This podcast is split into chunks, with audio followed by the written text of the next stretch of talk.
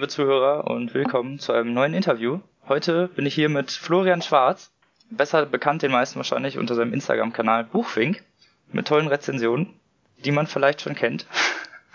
Und genau, du hast jetzt ein Buch geschrieben, lieber Florian. Vielen Dank erstmal, dass du da bist. Ja, gern. Dein Buch heißt Stichling. Genau. Mhm. Aber erstmal über dich. Wie äh, bist du denn zum Schreiben gekommen? Du bist ja eigentlich Werbetexter, kann man ja mal verraten. Ja, genau, das stimmt. Ähm, ja, eigentlich, äh, das klingt immer so, ne? Sagt man immer so, ich, ich schreibe schon immer. Aber in meinem Fall stimmt das sogar fast. Also irgendwann in der achten, neunten, zehnten Klasse oder so hatte ich, glaube ich, einen ganz guten Deutschlehrer, der ähm, neben dem klassischen Deutschunterricht auch irgendwie geschafft hat, zumindest Teile von uns fürs Schreiben zu begeistern. Und ähm, da fing das schon irgendwie so ein bisschen an.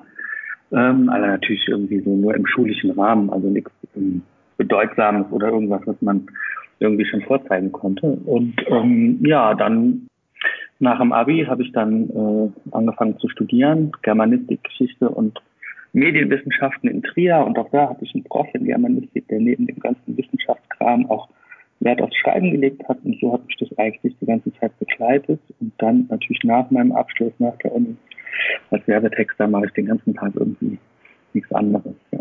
Und deswegen ist ähm, Schreiben sozusagen ein zentrales äh, Element in meinem Leben schon sehr lange irgendwie. Und dann so bist du dann zum Schreiben des Romans gekommen?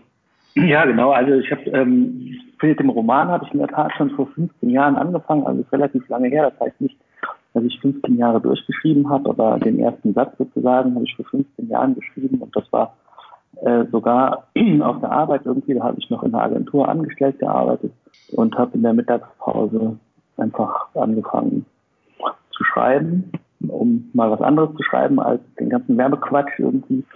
Und ähm, aus dem ersten Satz sind dann nach 15 Jahren sozusagen äh, der ganze Roman daraus entstanden. Ja. Ja, interessant. Das ist ja dann schon eine lange Entstehungsgeschichte. Ja, genau. Also wenn man die reine Schreib äh, Schreibzeit zusammendampft, dann ist das natürlich viel, viel weniger. Das hat zwischendrin auch mal zwei, drei Jahre gelegen und dann habe ich gar nichts gemacht. Und als er dann fertig war, das ist jetzt auch schon drei, vier Jahre her, dann habe ich natürlich versucht, den irgendwie unterzukriegen und war aber natürlich auch nicht so richtig glücklich und habe den noch mal ein bisschen umgearbeitet. Und ja, jetzt ist er dann quasi nach insgesamt rund 15 Jahren dann quasi draußen. Aber sollte ich noch einen schreiben, hoffe ich, dass das ein bisschen schneller geht. das hoffen wir doch auch. Äh, ja. Genau, ich war auch sehr begeistert. Man kann das in der letzten Rezension durchaus hören. äh, ja, danke schön. Ja, hat mich gefreut. Genau, es geht äh, in deinem Buch Stichling ja um August, einen ja, genau. Schreinerssohn im Ersten Weltkrieg, in den Wirren genau. des Ersten Weltkrieges. Äh, warum hast du gerade das Erste Weltkriegs-Setting gewählt? War dir das so persönlich wichtig? Weil es gibt ja durchaus autobiografische Bezüge, die da angesprochen werden. Ja, so ein Mix aus allem. Also ich glaube, ich äh, habe mich schon, oder ich glaube, ich weiß, ich habe mich schon relativ lange irgendwie mit dem Ersten Weltkrieg beschäftigt. Ist jetzt ein bisschen zu viel gesagt vielleicht, aber ich habe ähm, halt schon auch als Jugendlicher und als Kind viel gelesen und ich habe relativ früh im Westen nichts Neues gelesen. Ein Buch, das jeder mal gelesen haben sollte, finde ich irgendwie. Und ähm, das hat mich nachhaltig beeindruckt und so ein bisschen für das Thema sensibilisiert vielleicht. Und dann an der Uni habe ich in Geschichte auch relativ viel zum Ersten Weltkrieg und tatsächlich dann auch in meiner Abschlussprüfung in Germanistik zum Magister und in Geschichte hatte ich zweimal den Ersten Weltkrieg als Thema, einmal Literatur und einmal Fotografie und ähm, zum Ersten Weltkrieg und dann lag das irgendwie nahe. Da musste ich dann auch nicht so viel recherchieren, beziehungsweise ähm, ist mir die Recherche ein bisschen einfacher gefallen, weil ich die das alles irgendwie schon kannte. Schon ein bisschen Vorwissen. Das ist ja eigentlich genau, immer ganz gut. Genau. Wenn man das ja. dann miteinander verbinden kann. Das merkt man genau. auch durchaus. Die Figuren, vor allem im Krieg, werden ja immer nur mit Initialen dargestellt. Ist das, äh, ja. Ist das von dir direkt von Anfang an so eingeflochten worden, um diese Wirren des Krieges irgendwie einzuläuten, oder ist das erst äh, währenddessen irgendwie entstanden? So diese kleinen Ja, ähm, das hat eigentlich sogar eher ästhetische Gründe, weil ich es total schwierig finde, Namen zu finden, die nicht irgendwie kacke klingen. Also bei August fiel mir das relativ leicht an. Großvater hieß August und der war schon irgendwie so von Anfang an als zentrale Figur gedacht. Und vieles in dem Roman stimmt auch ein bisschen zumindest oder stimmt auch ganz. Und ähm, dass der Protagonist irgendwie einen ausgeschriebenen Namen braucht, war klar und auch irgendwie seine ähm, Freundin, die Lotte. Und alles andere ist mir so ein bisschen schwer gefallen, einen Namen zu finden, der ja irgendwie zum einen für mich assoziationsfrei ist und man nicht denkt, was, ja, den Namen kann ich irgendwie nicht leiden und dass er nicht doof klingt. Und irgendwann habe ich mich dazu entschieden, ähm, einfach nur noch Initialien zu nehmen. Also zum Teil hatten die äh, Figuren ausgeschriebene Namen, aber das habe ich dann irgendwann komplett alles geändert, weil, das, weil mich genervt hat. Ja, verständlich. Ja, was ja. wollte ich? Also das ist mir aufgefallen, da wollte ich mal nachfragen. Ja, genau. genau, das Ganze ist ja eher so fragmentartig erzählt, das heißt, es switcht ja immer zwischen, zwischen Augusts Leben vor dem Krieg und äh, einer Szene während des Krieges. Genau. Hat sich das auch erst später herauskristallisiert oder hast du, wolltest du da so ein bisschen die Schärfe rausnehmen? Weil das habe ich aus einigen Rezensionen gelesen, dass, ja. dass einige Leute das ganz gut fanden, um die Schärfe äh, da so ein bisschen zu entschärfen. Ja, also äh, interessanterweise ist mir das mit dem ähm, mit den Erholungsphasen zwischendrin ähm, jetzt schon öfter gesagt worden. Das habe ich aber gar nicht so wahrgenommen. Das liegt wahrscheinlich zum einen daran, dass ich halt relativ lang daran geschrieben habe und ähm, auch relativ durcheinander. Ich habe das nicht linear geschrieben. Und ähm, es war auf jeden Fall nicht meine Intention, äh, als ich das so angelegt habe, dass man so quasi so ein bisschen die Schärfe rausnimmt, weil es ist ja schon, wenn es im Krieg ist, äh, zum Teil relativ heftig, das stimmt. Und dann kommt immer so ein Kapitel zu Hause. Meine Frau sagt zum Beispiel, sie freut sich, da hat sich immer gefreut, wenn es endlich wieder nach Hause ging. Da kann man so ein bisschen durchatmen. Aber ähm, ja, ich habe das, wie das so entstanden ist, kann ich eigentlich im Nachhinein schwierig sagen. Also es war auf jeden Fall nicht ähm, die Intention, so wie es jetzt in einigen Rezensionen oder auch in einigen Feedback ähm, zu mir zurückkommt, so dass es ähm, Schärfe rausnimmt. So war es nicht. Also war es nicht geplant, aber, aber die fragmentartige Erzählung war, war durchaus von Anfang an so strukturiert. Genau, genau. Ah, okay. Ja, weil das fand ich interessant, weil das haben viele gesagt und ich hatte das halt auch gar nicht so gemerkt, aber wenn man dann andere Rezensionen ja. liest, dann äh, findet genau, man nochmal also, andere Betrachtungsweisen. Ja, da ist es mir dann auch irgendwie so aufgefallen und gesagt, ja, ist auf jeden Fall was dran. Vor allem, wenn man irgendwie ähm, sich nicht so leicht tut mit solchen Themen oder mit so ein bisschen expliziteren Sachen, die eben ja an der Front dann da äh, passieren. Und ähm, dass man dann auch zwischendrin ein bisschen durchschnaufen kann, ist vielleicht gar nicht schlecht. Genau. Glaube ich auch. Dann kommen wir zu einem sehr interessanten Punkt, der, was dein Werk ausmacht. Das sind nämlich die Zitate. Ja. Das gibt's zwar öfter, aber bei dir sind es halt sehr viele gemischte popkulturelle Anspielungen, vor allem ja auch durch ja. äh, ein bisschen ähm, Metal und äh, andere musikalische Einflüsse, die jetzt sagen wir mal sonst eher wenig zitiert ja. werden. Zu Unrecht meiner Meinung, aber ja. wie, wie bist du denn da hingekommen oder hast du dir überlegt, dass, dass man sowas ja eigentlich auch mal als Zitate nehmen könnte? Also die Zitate sind so entstanden, dass ich eigentlich immer nur schreibe mit Musik auf den Ohren. Also wenn ich da sitze und ähm, sowohl auf der Arbeit, also meine Werbetexte oder was ich so alltäglich mache, aber eben auch besonders, wenn ich für mich, wie diesen Roman eben Texte schreibe, habe ich immer Kopfhörer an und höre Musik. Und ähm, das auch durchaus stimmungsabhängig. Das heißt, ähm, wenn man so ein bisschen auf die Zitate guckt, beziehungsweise das, was vom Feedback kam, ist, dass die Zitate immer ganz gut passen.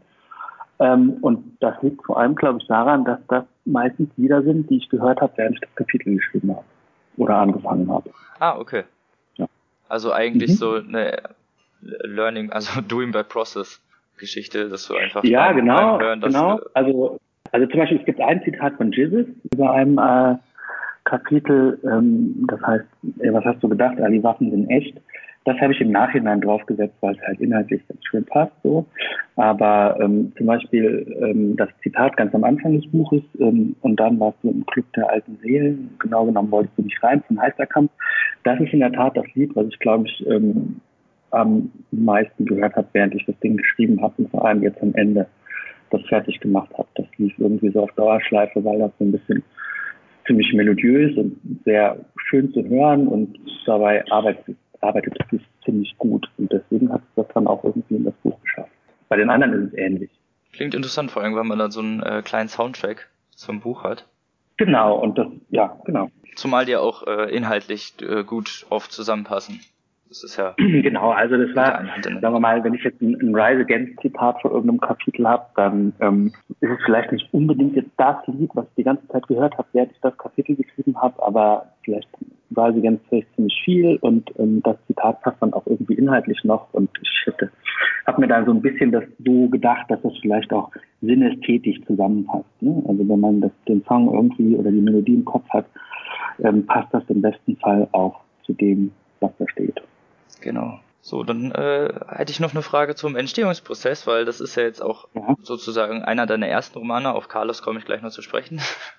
Ja. ähm, und das ist ja alles auch relativ neu. Wie war das für dich, so da durchzugehen durch diese ganzen Prozesse und äh, durch dieses ja, Setzen und Probelesen und was sonst noch dazu gehört zu so einer Veröffentlichung? Ja, das war ziemlich aufregend und ähm, vor allem war es so, dass ähm, ich bin ja schon irgendwie länger auch bei Insta und äh, Bücher und ähm, Lesen ist schon auch irgendwie immer schon ein großer Teil gewesen meines Lebens.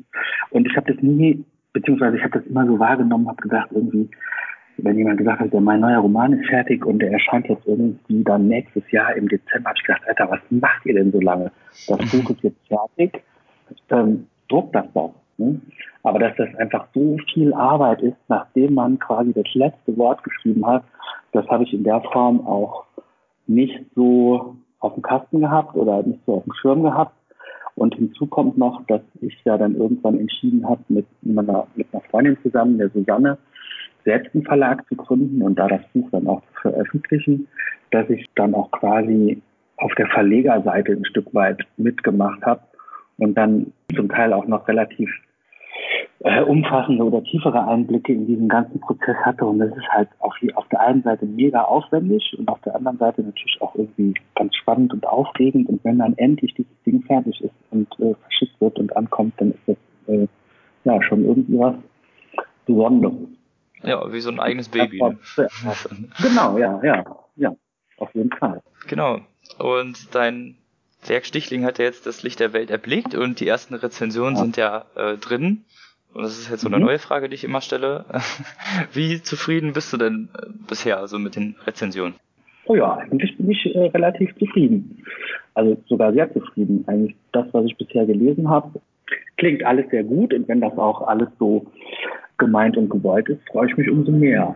Also natürlich immer ein bisschen schwierig, zumindest je näher einem die Rezensenten stehen, also so, ne, meine Mama hat das natürlich auch schon vor langer Zeit gelesen und meine Frau auch und ähm, denen hat das natürlich auch gut gefallen, aber da muss man ja immer so ein Stück weit abziehen. Ne? Also die würden natürlich äh, vielleicht, wenn die Kritik hätten, oder sind ein bisschen blinder, ne? so ein bisschen wie bei DSDS, ne? wenn da immer alle kommen und äh, sagen, meine Mama sagt, ich bin total toll, dann stimmt das ja sogar manchmal nicht. Ne? Und ähm, aber so mit dem, was jetzt an Feedback von außerhalb zurückgekommen ist, an Rezensionen und an dem, was die Leute mir gesagt haben, da bin ich eigentlich sehr mit zufrieden und ich hatte auch schon ein bisschen Schiss so. Ne? Ja, das kann man auch verstehen.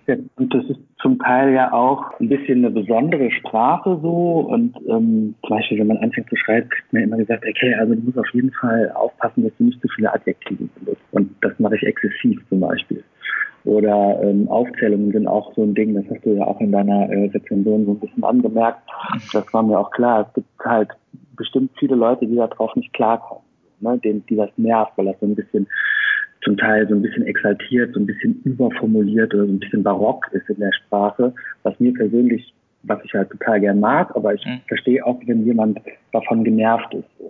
Ja, aber das ist ja eigentlich dann eine ganz gute Sache, wenn die ersten Rezensionen die ich dir schon zu, zusagen. Ja, genau. Also bisher bin ich zufrieden. Aber es stehen auch noch vielleicht die ein oder andere aus. Du hast ja jetzt auch einen Teil an Testleser sozusagen verschickt. Genau. Innerhalb dieser Instagram-Bubble. Aber guckst du dir dann denn die Rezensionen von anderen Lesern an, die dann später noch reinkommen? Also äh, hängst du da öfter und länger dran oder ist das für dich irgendwann dann so ad acta gelegt?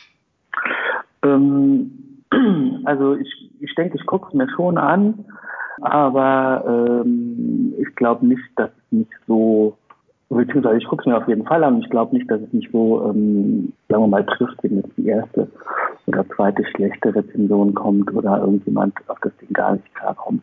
Das hängt wahrscheinlich auch ein bisschen damit zusammen, dass ich auch irgendwie seit 15 Jahren Werbetexte schreibe und ich habe auch schon ein wissenschaftliches Buch, also um, ähm, zu meiner Uni-Zeit noch veröffentlicht und da ist man ja relativ schnell in der Kritik, wenn man irgendwas anders macht, als jemand anderes an dem Thema, der an dem Thema forscht und so.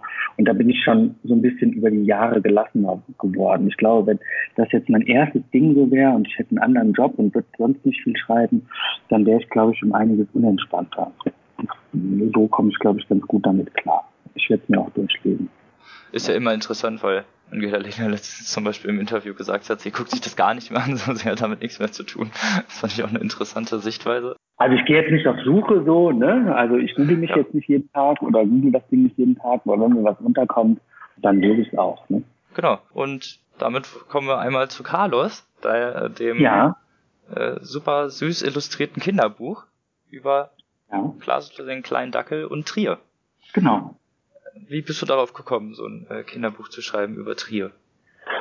Ähm, ja, das ist auch so ein bisschen so ein Hybrid oder ist auch, ähm, ist auch in diesem Jahr so entstanden, die, die Idee zu Carlos und dem Dackel und ähm, der Suche nach dem Knochen, die gibt es schon länger und den Text gibt es in der Tat auch schon länger. Ähm, allerdings war der ursprünglich ohne Trier.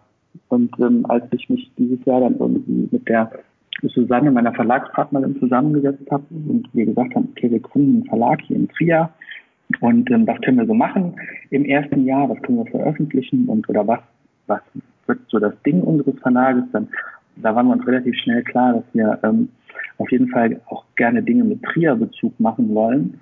Und ähm, dann war es relativ naheliegend oder schnell bei der Hand, dass ich eben diese Carlos-Geschichte, die ich auch schon in der Schublade hatte und die irgendwie auf den richtigen Moment gewartet hat, dass ich die dann nochmal ein bisschen umgeschrieben habe, nämlich auf Trier bezogen und dass dann das unser erstes Kinderbuch wurde. So ja. Interessant. Das war ja auch jetzt alles äh, sehr schnell hintereinander, die Gründung des Verlages, die Veröffentlichung des äh, Kinderbuchs und äh, die Veröffentlichung von Stichling. Hast du jetzt dann erstmal genau. so eine Ruhephase oder sind jetzt wieder äh, sehr groß angelegte Projekte geplant, die deine Aufmerksamkeit in Kauf nehmen? Ja, also es geht eigentlich direkt weiter und es ist eigentlich sogar, ähm, jetzt gibt quasi, zumindest was den Verlag hm, betrifft, den Buching Verlag geht es jetzt erst richtig los. Also wir haben uns Anfang des Jahres zusammengesetzt und die Entscheidung getroffen, irgendwie ähm, diesen Verlag zu gründen. Die Susanne sitzt bei mir hier äh, im Gemeinschaftsbüro oder saß bei mir im Gemeinschaftsbüro ein Büro weiter und wir haben uns relativ schnell gefunden. Die Susanne war vorher oder ist freie Lektorin und war vorher lange Zeit bei Dumont im Verlag in Köln in der Kunstbuchredaktion oder im Kunstbuchlektorat und ähm, hat auch Lust gehabt, irgendwie Bücher zu machen. Und dann haben wir uns eben zusammengefunden und einen Verlag gegründet und haben dann diese beiden Werke, Carlos und Stichling, im ersten Jahr veröffentlicht, ein Stück weit, weil sie auch schon da waren ne? und ähm, veröffentlichungsbereit sozusagen, zumindest in großen Teilen. Und ähm, im nächsten Jahr würden wir gerne mehr rausbringen, also vier bis fünf Titel, wenn möglich. Allerdings ähm, bin ich da dann erstmal kein Autor mehr. So, also, okay, sondern agierst du noch als Verleger. Genau, genau. Also jetzt war es irgendwie im ersten Jahr praktisch, dass wir diese zwei Titel eben schon hatten und die ich dann irgendwie zufälligerweise auch geschrieben hatte. Und ähm, im nächsten Jahr arbeiten wir mit verschiedenen Autoren und Illustratoren zusammen und bringen so vier bis fünf Titel raus, die ich aber inhaltlich oder schriftstellerisch oder als Autor nicht betreue, sondern nur als Verleger. Ist denn da schon was Konkretes geplant? Also wisst ihr schon, was er rausbringt oder steht das alles noch aus? Das ist äh, relativ aufregend, weil während wir uns jetzt quasi in der Phase befinden, in der äh, Carlos und Stichling irgendwie so auf den Weg gebracht worden sind und gerade so ein bisschen darum der Wirbel entsteht, müssen wir uns aber geistig schon mit dem nächsten Jahr beschäftigen und wir haben uns dieses Jahr auf der Buchmesse schon mit äh, einigen Illustratoren getroffen, mit denen wir auf jeden Fall nächstes Jahr ähm, zwei oder drei Kinderbücher machen wollen. Und ähm, hier die Caro, die den Carlos ähm, illustriert hat, ähm, mit der machen wir auch ein, noch ein Projekt nächstes Jahr. Das wird aber kein Kinderbuch. Und vielleicht gibt es auch noch einen Carlos. Und ja, da müssen wir mal schauen. Also es ist alles noch nicht so, als würde ich, dass ich das jetzt ähm, quasi formulieren würde, aber wir sind schon relativ weit in der Planung und ähm, so Anfang des Jahres werden wir da wahrscheinlich dann mit ähm, nach. Ja, aber das klingt ja interessant, weil das wollte ich genau wissen, ob man sich demnächst auf ein paar neue Projekte des Buchfing Verlags freuen kann. Aber da hast du ja schon was an Aussicht gestellt. Genau. Jetzt machen wir so ein bisschen das Weihnachtsgeschäft mit äh, Carlos und Stichling. Irgendwie muss man ja dann auch, so schön das alles ist, auch tatsächlich Geld damit verdienen und ähm, der Verlag sollte schon irgendwie eine Alternative für uns beide werden, dass wir das auch früher oder später auch nur noch machen. Und natürlich unsere, zurzeit haben wir beide, beide quasi zwei Jobs, den Verlag und unseren eigentlichen Freelancer-Job. Und im Idealfall ist es dann so, dass wir irgendwann nur noch den Verlag machen, aber dafür muss man halt eben auch veröffentlichen. Mhm. Nicht nur im Jahr, sondern eben mehr. Damit fangen wir jetzt mal an dass ihr dann noch äh, beide eure Hauptjobs habt, dann äh, okay. Das ist ja dann auch wirklich viel Arbeit, vor allem wenn das ja alles so ein bisschen in die Freizeit reinfällt. Aber ja, genau. Also es ist so, wir sitzen jetzt in diesem Gemeinschaftsbüro, haben wir uns jetzt quasi zusammen in einen Raum gesetzt. Das ist jetzt unser Verlagsraum und äh, wir sitzen den ganzen Tag gegenüber beziehungsweise nebeneinander an unseren Schreibtischen und machen aber eben zum einen Teil das, was wir in unserem bisherigen normalen Job, ich als Werbetexter und die Susanne als freie Lektorin machen und die andere, äh, andere Hälfte machen wir dann Verlag. Genau. Klingt doch interessant. Da können wir uns ja dann auch noch ein paar Projekte freuen, das freut mich. Und ja, wird auf Instagram auf jeden Fall ähm, zu berichten sein. Das können wir sowieso nur empfehlen, äh, deinem Account und auch natürlich ja. dem Buchfink Verlag Account zu, äh, zu folgen. Ah ja, ja, genau. Sehr gerne, ja. Und natürlich dein Buch zu lesen, Stichling. Jetzt ja, bei genau. euch im Verlag erhältlich für 22 Euro. Finde ich auch fair. Genau, also ja, also genau. Ist halt so ein bisschen die Preispolitik, ne? Also auch mit Carlos, ähm, diese Kinderbücher, es ist ein 16 x 16 Pappbilderbuch, die gibt es natürlich von Ravensburger im gleichen Format mit der gleichen Seitenanzahl auch für 7,95. Und ein dünnes äh, Hardcover-Roman, den gibt es vom großen Verlag auch mal unter 20 Euro, aber wir können das irgendwie nicht anders produzieren, ne? also beziehungsweise nicht anders handeln, sonst verdienen wir halt gar nichts dran. Und wer das Buch kaufen will, der kann das natürlich in jeder Buchhandlung und ähm, auch online in äh, etwaigen Buchhändlern, bei etwaigen Buchhändlern tun. Aber am meisten haben wir natürlich davon, wenn ihr das bei uns im Webshop bestellt, weil wir dann eben auch keine Zwischenhändler bezahlen müssen und ähm, dass äh, der Gewinn des Buches dann quasi auch direkt an uns fällt. Ja, das ist doch wünschenswert. Leute, ja, ja. wir verlinken die Verlagsseite immer. Vielen Dank. Klickt darauf auf jeden Fall. Genau, und dann hoffe ich, dass Stichling und Carlos beide noch sehr viel Erfolg erreichen. Ich würde es mir wünschen. Vielen Dank. Dir vielen Dank, Florian, für deine Zeit, die du genommen hast, für das Interview. Vielen Dank. Und damit, liebe Zuhörer, bis zur nächsten Folge. Tschüssi.